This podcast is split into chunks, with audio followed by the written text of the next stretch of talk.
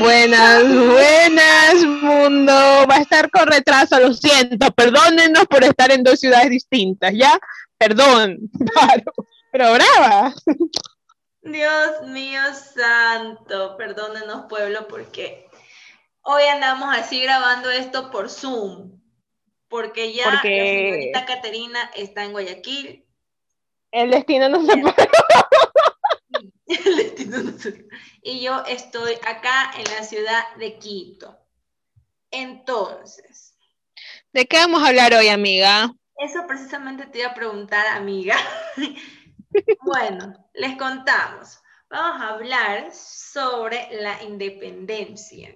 ¿Qué es la independencia? No la de Guayaquil, no la de Perdón, esa no, vamos a hablar sobre, esta, sobre este tema que, que significa más que solo salir de casa, por decirlo así.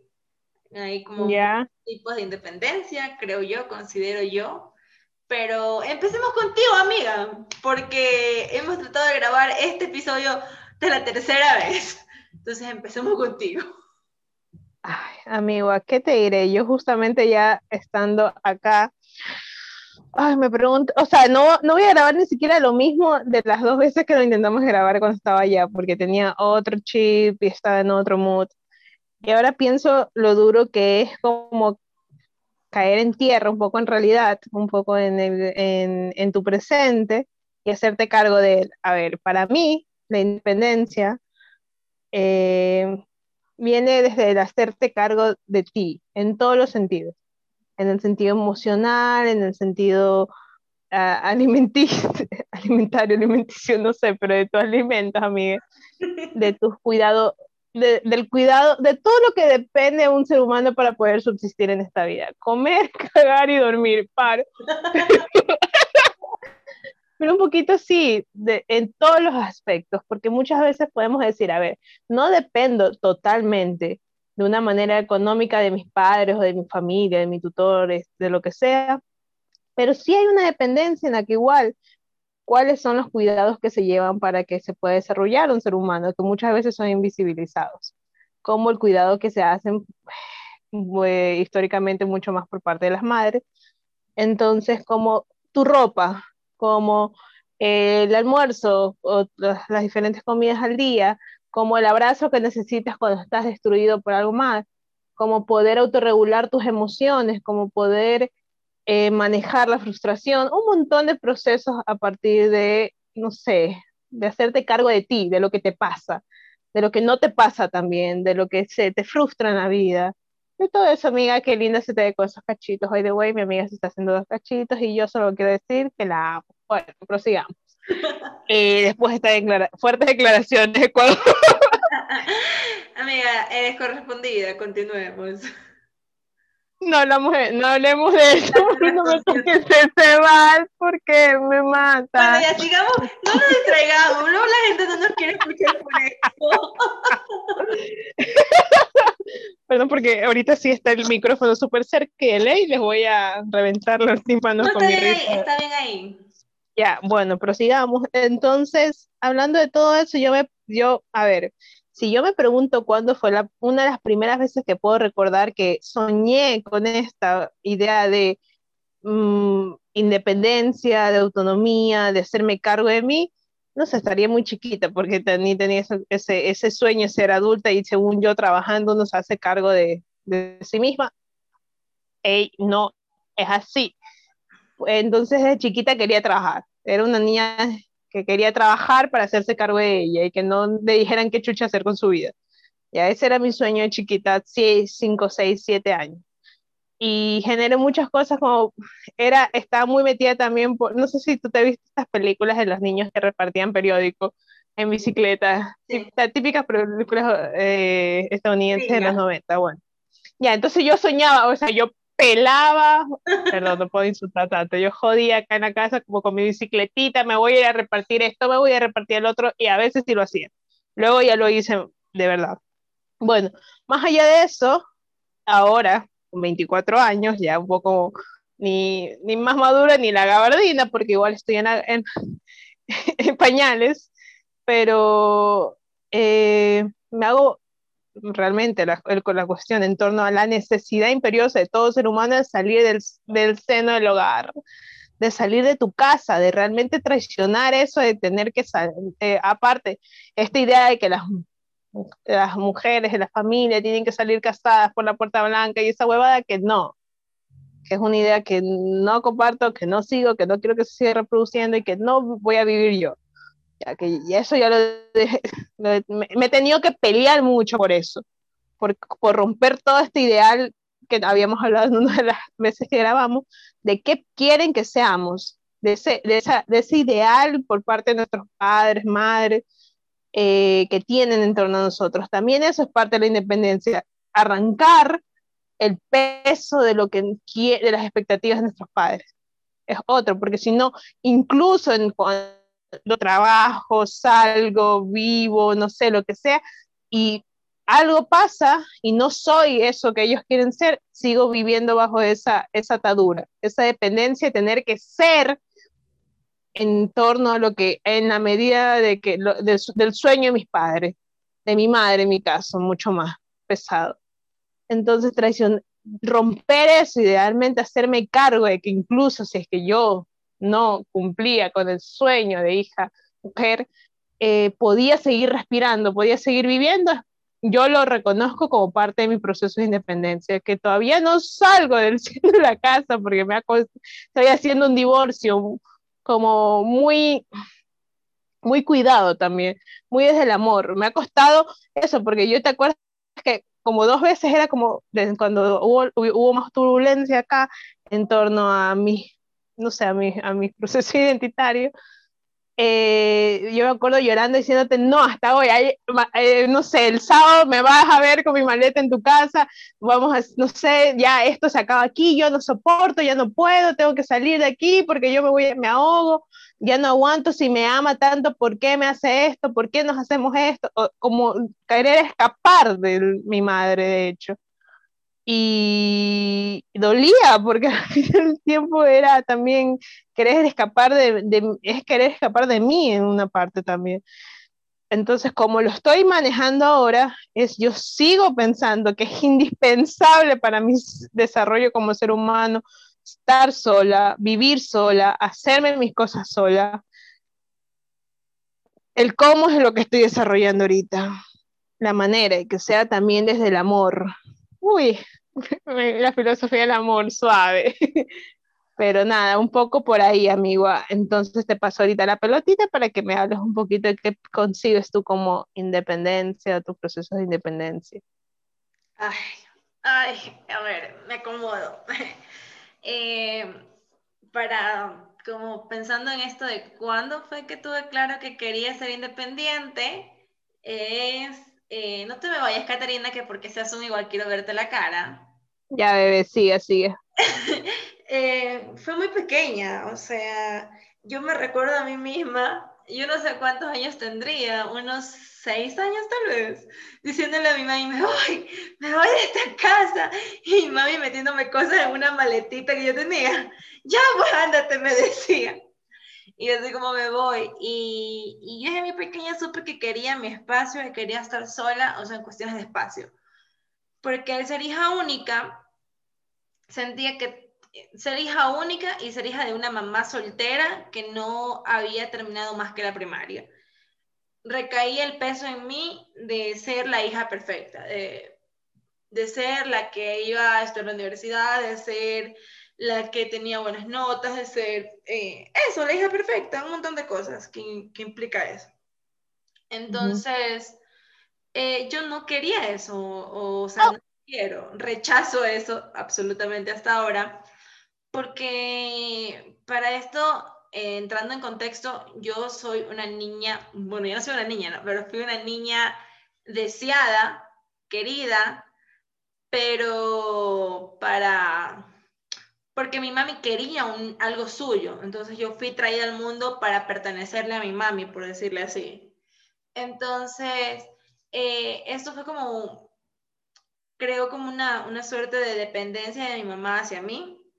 Y llegó un punto en el que yo iba creciendo y yo me iba dando cuenta de que me estaba volviendo muy dependiente de, a pesar de que mi mamá me enseñó a ser muy independiente desde muy pequeña, de, de todas las formas posibles, eh, económica, yo trabajé desde los 8 años y así. Entonces digo, a los 20 años digo, me quiero ir, me quiero ir, me quiero ir. y me fui, me fui de hecho de mi casa, de la, del seno materno, una semana antes, unos 10 días antes de cumplir 21 años. Y fue, fue durísimo, fue durísimo porque ahí caigo en cuenta de todo lo que la independencia significa. Eh, eh, esto de, de, hacerse cargo de uno mismo, como tú mencionas, Caterina, ¿dónde estás? No te veo, préndeme tu micrófono. Por eso no me gusta grabar en Zoom porque dejas de prestarme atención. Oye, el micrófono sí, es que en antes me grité, ay, después vas a tener que editar todos mis... Todos mis no, amiga, eso es una conversación. Presta atención nada más, porque esto es tú y yo, aquí y ahora. Somos tú y yo hasta el final. ok, ya, ya. Perdónennos por ser tan... Prosigue, prosigue, perdón. Este, no, o sea, ahí, ahí es cuando caigo en cuenta de todo lo que tengo que hacerme cargo porque antes sabía que tenía que, pero no lo había hecho como en proceso, decir como, ay, sí, porque, ¿por qué no, amiga? No lo hacía. Y, y fue muy duro como tener que hacerme responsable de mí misma, porque como fue hija única, todo era para mí, hasta que tuve que compartir, bueno, eso es otra historia, espacios con unas primas, pero usualmente todo era para mí, o sea, yo recibía todo el amor, todos los regalos. Eh, en algún punto dejé de recibir toda la atención porque se dividía con mi prima con la que convivíamos y eso fue un, golpe muy duro para mi existencia, eh, pero eh, asumirme a mí misma y verme a mí misma sola en un espacio, ojo, que yo tenía miedo de estar sola, no miedo cualquiera, o sea, yo en serio pensaba que habían fantasmas en todas las casas. Eh, en serio, yo tenía mucho miedo de estar sola porque sentía que podía entrar a robar, quedó 180 mil cosas. Entonces, como irme haciendo cargo de mis miedos, de mis emociones, de que ya nadie me estaba diciendo no, sino que yo tenía que como tener este autocuidado hacia mí misma y no ponerme en situaciones que me podían crear dolor, para ser más específica, ¿no? Entonces fue como muy complicado, muy complicado, pero huele a quemado. Esta parte sí la voy a editar, perdóneme, ya vengo. No te perdono nada, oye. Volvimos. ¿En qué estaba? No sé, amiga, pero me haces pensar en esto como, ay, pero me salió una respiración tipo, ay, bueno, en fin. no sé, ¿por dónde andabas? ¿Por dónde andábamos? Eh, bueno, eso, de que me empecé a hacer cargo de mí misma y una de las hacerse cargo de sí misma, hacerse cargo de sí misma. Es que eso es importantísimo, brother, porque a ver, muchas veces, no sé, dependiendo de cómo son nuestras historias de vida, en, dependiendo de cuántas responsabilidades nos toca como suplir, te haces cargo de otras cosas, de otras personas, de otras situaciones, pero no de ti misma, hijo de puta. Y parece cosa sencilla, pero no lo es, porque resulta que yo me di cuenta. Y, no solo eso, sino que eso no solo nos pasa a nosotros, creo que pasa constantemente a todas las personas que, que, tratamos como de resolver la vida a los, a los otros y no podemos con nuestra vida. Pero una de esas cosas yo me di cuenta estando sola, como en mi independencia, era, y sobre todo ya viviendo acá sola en Quito, porque en Guayaquil tenía Rubio, mi mamá estaba cerca aquí, era que yo le resolvía la vida a los demás porque estaba evitando hacerle frente a la mía. Ay, qué fuerte eso, María. Eso era un mecanismo de defensa mío. Y, y, yo me di cuenta estando acá de que cuando no tenía nadie quien resolverle la vida, donde no tenía amigues eh, que me estaban pidiendo consejos constantemente, porque esto es una cosa que, que, que de una cuenta, aquí estando sola me di cuenta de que es algo que es bacán que confíen en mí, no sé por qué sucede, muchas personas como solo llegan y me cuentan su vida, pero ahora en este punto, estando sola acá en Quito, eh, valoro tanto más mi espacio, tanto más mi soledad, eh, no estoy peleada con ella, que no puedo permitirme siempre escuchar a todo el mundo. Y, no, y creo que también eso es como parte de mi proceso de independencia, de no sentirme mal por decir no, de no sentirme mal por no poder estar en ese momento, de no poder estar disponible, porque es que yo no puedo estar para todo el mundo todo el tiempo, yo creo que nadie puede, nadie debe, porque uno tiene que tener este autocuidado, hacerse cargo de uno mismo, si uno no está haciendo sus propios procesos, eh, de, de, asumir cómo se está sintiendo, de, de procesar eso, eh, uno no puede estar para los demás porque terminas más drenada. Re, re. Y, y, eso es una cosa que yo he aprendido acá y, por ejemplo, lo que también he aprendido acá, que es que este sentido de independencia, con, mira, verás, yo salí de mi casa, ponle 21, ya son 5 años, tengo 26 años desde que salí de mi casa. Y, y es aquí en, este quinto año en otra ciudad eh, que digo, aprendo a valorar a quién permito y a quién no permito entrar a mi vida, en todos los sentidos.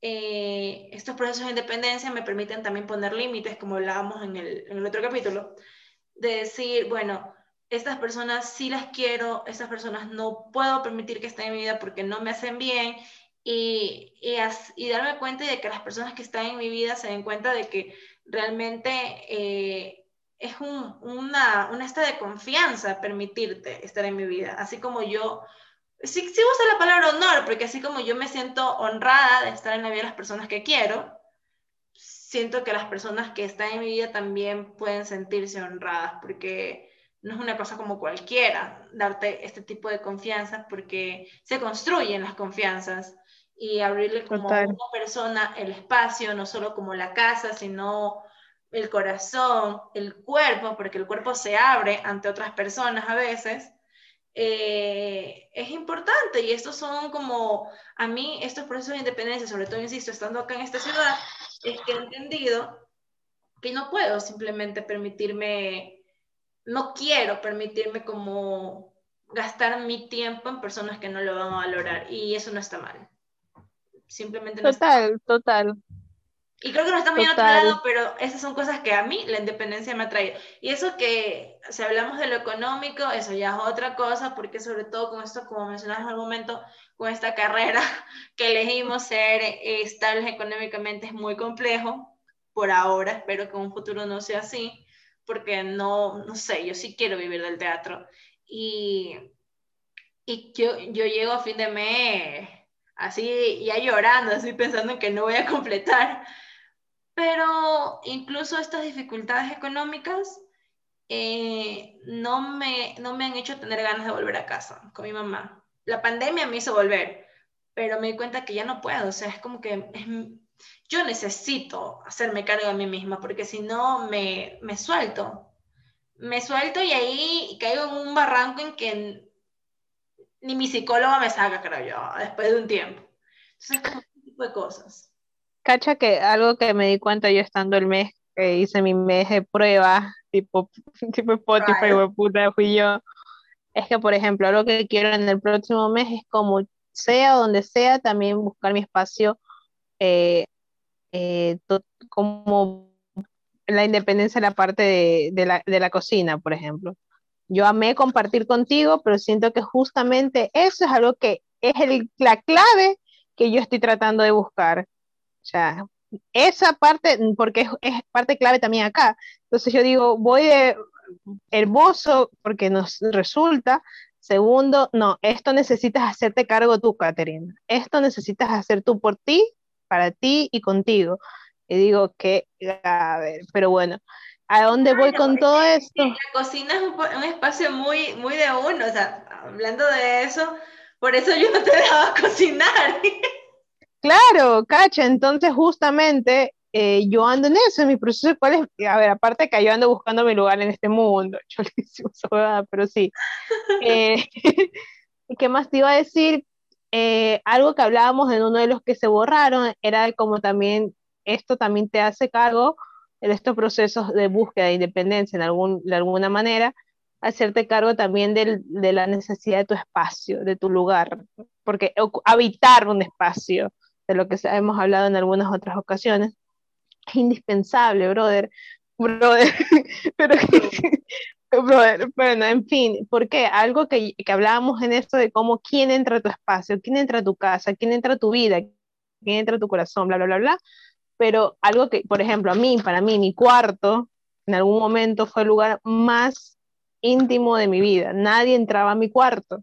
Incluso algo hermoso que sí, que es lo mínimo indispensable, de hecho, eh, es que te toquen la puerta de tu cuarto para poder pasar. Ese permiso que desde chiquita se me pedía para yo, para que puedan entrar, que fue puesto de hecho por mi papá, eh, que ponía, había carteles como no, no pasar sin que se pida permiso, incluso cuando yo no estaba. Yo era chiquita, si yo veía algo eh, distinto, yo decía, ¿por qué? Entonces, porque por eso mi, mi, cuarto era mi lugar seguro, mi cueva, mi, mi yo existí, mi, mis procesos identitarios existieron solo en mi cuarto. ¿ya? Caterina existía en ese cuarto que está ahí. Eh, entonces ahora pienso, ya ese cuarto ya no es seguro, porque ya no soy este lugar, ya no estoy en este lugar. Eh, uy, se me quebró la voz, amigo, esto se borra. Eh, entonces, ahora me pregunto cómo estoy en ese momento de construir y buscar cuál es mi lugar en el mundo. Y esta Caterina de 24 años, que ya le pide perdón y le agradece a su niña, también está diciendo, te estás estancando, amiga, porque aquí te estás drenando. Agradece, agradece que tuviste este lugar, agradece con toda la mierda que se puede decir, hubo mucho amor y sale de aquí, porque si no te vas a quedar estancada acá y, y, tanto como la, como la humedad se come ciertas cosas, aunque deje florecer otras, eh, tú te vas a quedar estancada. Entonces, darme cuenta de eso fue como, uy, amigo, ¿a qué hago? En eso ando, yo no resuelto nada, por ejemplo.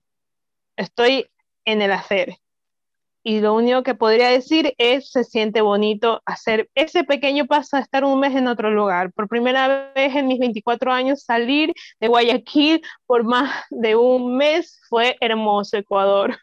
Solo eso les digo, fue precioso estar tirada en un, en, en un parque en donde yo estaba tocando el césped diciendo gracias universo por vivir a mis 24 años. Fue hermoso y no es de menos y eso, también hacernos cargo de que esos pequeños pasos que parecen muy chiquitos son claves en tu proceso de vida. Ay, me metí en trips, perdón. O sea, y cojo un poquito esto que hablas sobre tu cuarto. Y en mi caso es como muy lo contrario, porque como yo vivía en una casa muy chiquita, pero muy, muy chiquita. O sea, es como que tú conoces mi casa, acá donde yo vivo. Mi casa era mi cuarto, de ese tamaño era mi casa un poquito, mi cuarto y la mitad de la sala. La casa en la que vivíamos mi mamá, mi prima, mi padrastro, yo. Y todos dormíamos en un mismo cuarto, compartíamos un mismo baño. Ahí no había privacidad. Y, como yo no, no, no conocía esto de un espacio propio, no sabía qué era eso, lo anhelaba porque lo veía en la televisión y todo esto. El día que tuve mi cuarto por primera vez, que fue en la segunda casa en la que viví después de independizarme, porque en la primera también compartí cuarto, eh, fue muy extraño. Como que, o sea, era bonito, pero, pero fue muy extraño y yo no, y como era también una casa donde había mucha gente, yo no, no lograba como, como decir esto es mío totalmente. Sabía que era mía, sabía que era mi espacio pero no sé, es como que no había este, este cuidado del que hablábamos de quién entra a tu espacio. Entonces, eh, yo, yo siento que el proceso de independencia eh, ha tenido como, como sus partes.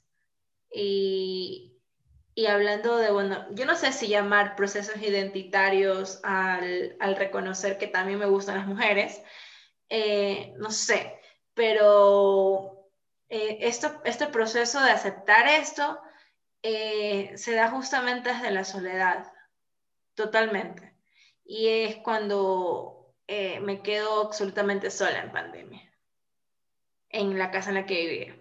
O sea, cuando ya no venía, venía con mis dudas, pero no terminaban como de asentarse, era muy extraño para mí, algo muy, no era algo que veía mal, pero dentro de mí no sentía como que, bueno, tú me entiendes. Yo creo que las personas me entienden.